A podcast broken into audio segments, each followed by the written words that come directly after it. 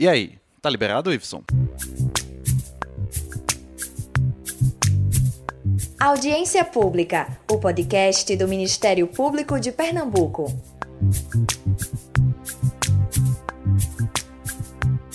Seja muito bem-vindo, seja muito bem-vinda. Você nunca está atrasado para o Audiência Pública, podcast do Ministério Público de Pernambuco. E a gente já começa o ano de 2020 com um tema bem importante, não é, Thaís? É isso mesmo, Bruno. O direito à educação é um dos mais essenciais para todos os cidadãos. Então, para tirar nossas dúvidas sobre o procedimento de matrícula escolar, estão aqui com a gente o coordenador da área de educação do MPPE, promotor de justiça Sérgio Souto, o coordenador da área de infância e juventude, promotor Luiz Guilherme Lapenda, e o gerente de articulação municipal da Secretaria Estadual de Educação de Pernambuco, o professor Sinésio Monteiro. É uma verdadeira mesa redonda aqui com a gente, Thaís. Então, não vamos perder tempo. Doutor Sérgio, uma etapa muito importante no desenvolvimento das crianças é a educação infantil.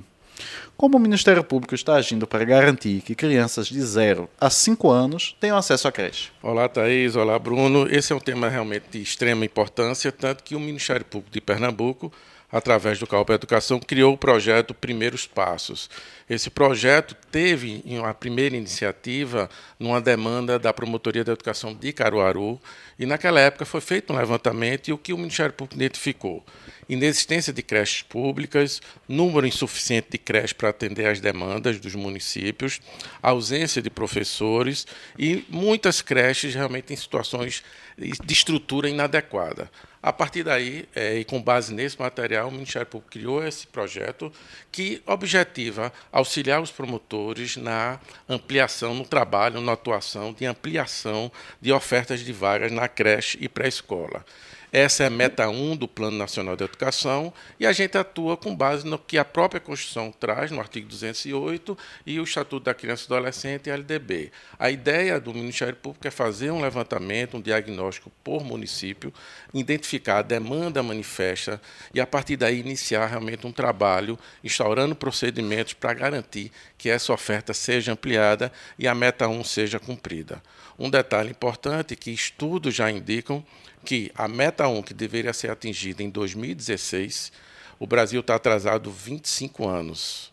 Isso acarreta prejuízos realmente imensos, porque sabe-se que nesse primeiro, na educação infantil, nessa primeira infância, de 0 a 5 anos, a capacidade de desenvolvimento da criança é muito grande. E uma vez bem estimulada e devidamente estimulada, isso tem repercussão positiva até o final da sua formação é, estudantil. Muito bom, doutor. E o cidadão que está nos ouvindo agora? Onde é que ele pode encontrar mais informações sobre isso? Olha, o Ministério Público no seu site, né, www.mppe.mp.br, a gente tem a nossa cartilha disponível, né, e tem todas um, orientações quanto à legislação, quanto ao direito que essas crianças têm de ser inseridas na educação infantil. É preciso destacar que de 0 a 3 anos é a idade de creche, os pais não são obrigados a matricular seus filhos, mas o município tem a obrigação de oferecer o serviço.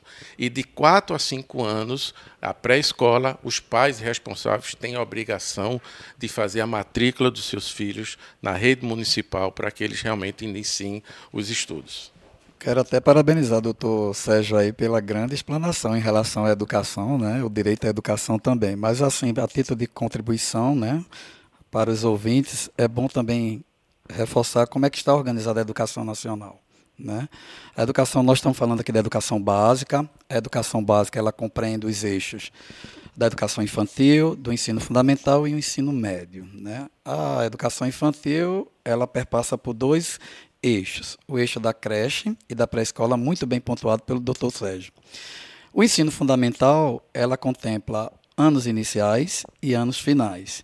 Nesse eixo, tanto o Estado como o município são concorrentes. Ou seja, é prioridade para o município garantir a educação infantil e é prioridade também, tanto do Estado como do município, garantir o ensino fundamental. Esse ensino fundamental, eles são concorrentes para os dois entes federados. Em se tratando do ensino médio, é prioridade do governo do Estado. Quando nenhum desses entes tem condições de atender às demandas que existem Aí há uma integração, há uma parceria entre os entes federados para que o direito seja garantido para todos esses estudantes. Ok, é uma ótima explicação do professor Sinésio e agora a gente vai ouvir o Dr. Guilherme. É, doutor Guilherme, a gente recebeu uma pergunta bem interessante da nossa seguidora Dani Xavier, seguidora do Instagram. Ela quer saber como matricular o filho dela quando as vagas da rede municipal não estão mais disponíveis. A quem ela pode recorrer numa situação dessa? Olá, tudo bom, Bruno? Thaís, Iverson, doutor Sérgio Gadelha, amigo de longas datas, e professor Sinésio. A pergunta da, da senhora Dani Xavier. Bom, como os antecessores falaram, é uma política que, que não é discricionária, tem que ser imposta, tem que ser aplicada, tem que ser disponibilizada. Então, o que a gente tem que observar é o seguinte: se ela tentou todos os canais para a matrícula desse, desse, do seu filho na rede municipal e não logrou êxito, ou não conseguiu fazer, melhor falando, a matrícula, ela tem que procurar primeiro a Secretaria de Educação Local para saber o porquê de não foi feita essa matrícula, não foi disponibilizada essa vaga. Em não conseguindo matricular o menino, então tem os outros canais. Ministério Público local, procurar o Ministério Público, o Conselho Tutelar, ou a própria diretora, a gestora, que chamou gestora da escola. A gente tem que ver que nessa área da, da infância e juventude, a gente tem uma área que tem que ser uma, uma intersetorialidade. Saúde, educação, serviço social, assistência social, tudo. Então, veja, é, essa rede de proteção perpassa não só a parte da educação. Então, a gente tem uma linha de atuação em rede, aí tem conceito tutelar, a própria Secretaria da Educação, Ação Social, o Ministério Público, o Judiciário. E toda essa rede de proteção agindo de maneira articulada, ela garante não só o direito à matrícula escolar, mas a outros, outros direitos disponíveis que a própria Constituição, o ECA e, no caso da educação, a LDB garante. Então, nesse caso da pergunta de Dani Xavier, ela tem que procurar esses canais que eu já falei. Em último caso, ela procurar todo um dos atores da rede de proteção para tentar garantir o direito a ela que está sendo negado. Agora, o que a gente tem que frisar bem é o seguinte: é, chegou ao conhecimento, extraoficialmente, ainda está sendo analisada essa questão, que existem também é, seleção feita por pais de escola. Então, muitas das vezes a escola está com a vaga disponibilizada, mas ah, o pai quer aquela outra escola para que seu filho estude. Então a gente tem que ver também, cada caso é um caso. Então o caminho é esse, para percorrer. Primeiramente, a Secretaria da Educação, Ministério Público, Conselho Tutelar, alguém da rede de proteção, inclusive a gestora. É, professor Sinésio, quer pontuar alguma coisa sobre isso? Não, na verdade é só para acrescentar mais mesmo. O doutor aí colocou muito bem, né? Essas instâncias de percurso para garantir. Eu só quero acrescentar o seguinte: a gente está tratando do direito da educação, é um direito básico, é um direito social, né? Além de ser um direito constitucional, a gente tem também a, a, o direito infraconstitucional, que é a própria LDB, que ela garante também isso. E uma das coisas que a gente chama muita atenção do ponto de vista pedagógico é o princípio dessa legislação educacional, ou seja, é, o princípio básico da educação é garantir o acesso, a permanência e o sucesso. E quando a gente trata do acesso, é a questão também da matrícula. Né? E esse direito está sendo é, é, garantido a partir do momento que há um calendário de matrícula, cada município ela tem sua autonomia, mas ele tem um calendário que tem que ser cumprido, ele tem os dias letivos que tem que ser cumpridos.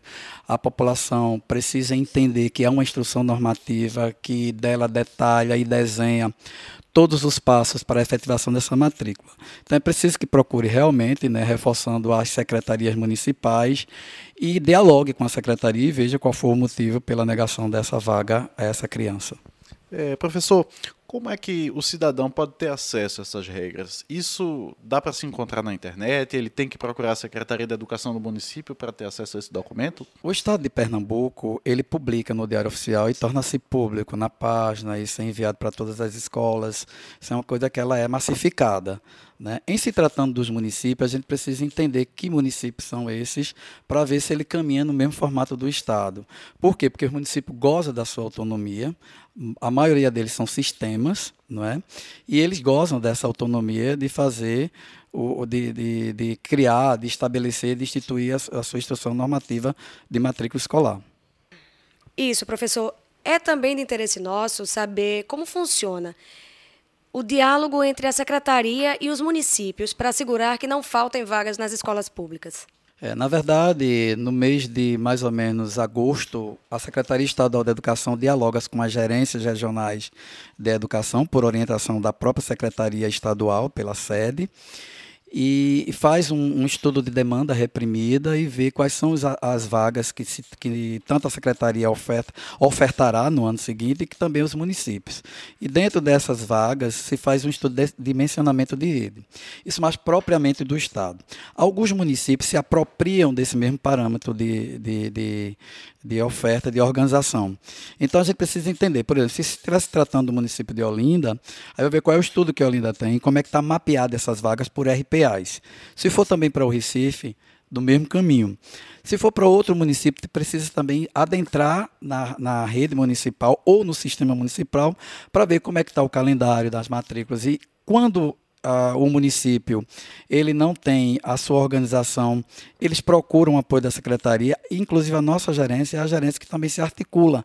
Ela, ela, ela faz formação, ela contribui no sentido de formar técnicos para que possa fazer um estudo de, de, de, dimensionamento, de redimensionamento de rede e ver que demanda é essa reprimida, para que faixa etária, né, para que ano, para que turno, para que local. Ok. É, e tem outra pergunta, Thaís, do Instagram. A nossa seguidora Gabi Florencio. O que, é que ela está querendo saber? Bruno, a Gabi Florencio perguntou como proceder quando a escola se nega a matricular uma criança com autismo. O que fazer numa situação dessas? Doutor Sérgio? Bom, é, é, respondendo à nossa seguidora, é preciso lembrar o seguinte: a legislação, a Constituição Federal determina que a educação é um direito de todos. Portanto, o acesso tem que ser garantido. Né? E o estudante com deficiência, ou seja, no caso de autismo, ele tem a obrigação, ele tem o direito, melhor dizendo, de ter a sua matrícula garantida. E só um detalhe que é preciso lembrar. Tem uma lei, é, a 7.853 de 89, que ela diz num determinado artigo que é crime negar matrícula a um aluno com deficiência. E o que a nossa seguidora deve procurar é o Ministério Público, né, o promotor de educação da sua cidade, para relatar essa situação, para que se identifique o porquê, qual foi a causa dessa negativa. Lembrando o que foi dito anteriormente, que a vaga deve ser garantida na escola mais próxima da residência do aluno. E o, edu, e o estudante, o educando com deficiência, deve ser matriculado nas salas comuns, salas normais, com outros alunos. Eles não podem ser colocados em uma sala diferenciada. Né? O acesso à educação, o direito tem que ser universal, e nesse sentido se procura fazer com que aqueles estudantes com deficiência, qualquer que seja a deficiência, eles estudem com, na sala comum de aula. Só, só acrescentando, não acrescentando, só complementando a que o Sérgio falou, a gente insiste né, justamente nessa rede de proteção. A rede de, do, de sistema de garantia de, just, de direitos prevista no ECA, ela diz justamente isso, a articulação entre eles. Então, não só o Ministério Público, mas também os demais integrantes da rede. O Conselho Tutelar é um parceiro fundamental nessa linha de atuação. Então, o Conselho Tutelar que está lá na ponta, porque muitas das vezes ele está numa escola na rede municipal um pouco distante da sede do município, então aí ele está na, na, área rural, o Conselho Tutelar, da sua respectiva RPA, então ele traz essa demanda para o próprio Ministério Público, quando ele mesmo que tem essa, é um órgão autônomo, ele pode requisitar essa matrícula. Eu queria fazer só uma complementação, porque aí a gente vai trazendo esse assunto de educação e aí vão surgindo alguns pontos que são importantes. É preciso lembrar que a escola, seja pública ou privada, além de não poder negar a matrícula, não pode cobrar nenhuma taxa adicional pela em razão do aluno ter algum tipo de deficiência. Tá? Então é preciso lembrar esse aspecto, porque não pode se cobrar, não pode negar a matrícula e esse aluno tem que ser matriculado na sala comum. Nem tampouco exigir laudo médico para efetivar a matrícula. O laudo médico é importante posteriormente para verificar o plano de desenvolvimento individual daquele estudante, de que forma o apoio pedagógico será implementado para que ele tenha o seu pleno desenvolvimento. Portanto, só lembrando, não pode negar a matrícula, não pode cobrar nenhuma taxa extraordinária a mais porque o aluno tem algum tipo de deficiência, nem tampouco pode cobrar, exigir o laudo médico. Reforçando também do que se trata da questão do acesso, que a gente fala de matrícula, mas não é só também o acesso. É muito mais do que isso. É uma aprendizagem de qualidade para esses sujeitos. Né? A Secretaria Estadual da Educação, ela quando é identificado um problema, eu me lembro muito não do caso de autismo, mas me lembro muito de alguns casos que nós já nos deparamos com ele, que é justamente é, que precisa de professor de libras e o Estado garante. Nós fizemos seleção simplificada, nós tivemos esses professores e muitas escolas nossas elas têm a, a presença desse professor como também um, um, um parceiro desse movimento de sala de aula. Voltando e reforçando o que disse o doutor Sérgio, esse tipo de aluno, aliás, esse, esse aluno é um aluno que é aluno, ele é igual a todo qualquer outro, o tratamento tem que ser isso, né? E o professor tem também que estar preparado, a escola tem que estar preparada para que para receber também esses alunos e que que socialize, integre essas crianças nesse movimento de aprendizagem que é comum a todos. A última pergunta dos seguidores é de Henrique Félix. Ele está perguntando se é legal pagar taxa de reserva de vaga no período que antecede a matrícula. Para responder a essa dúvida, a gente ouviu o promotor de justiça Solon Silva Filho, que atua na defesa do consumidor. A pergunta do senhor Henrique Félix diz respeito à legalidade da cobrança da taxa de reserva de vaga em período que antecede a matrícula em estabelecimentos de ensino.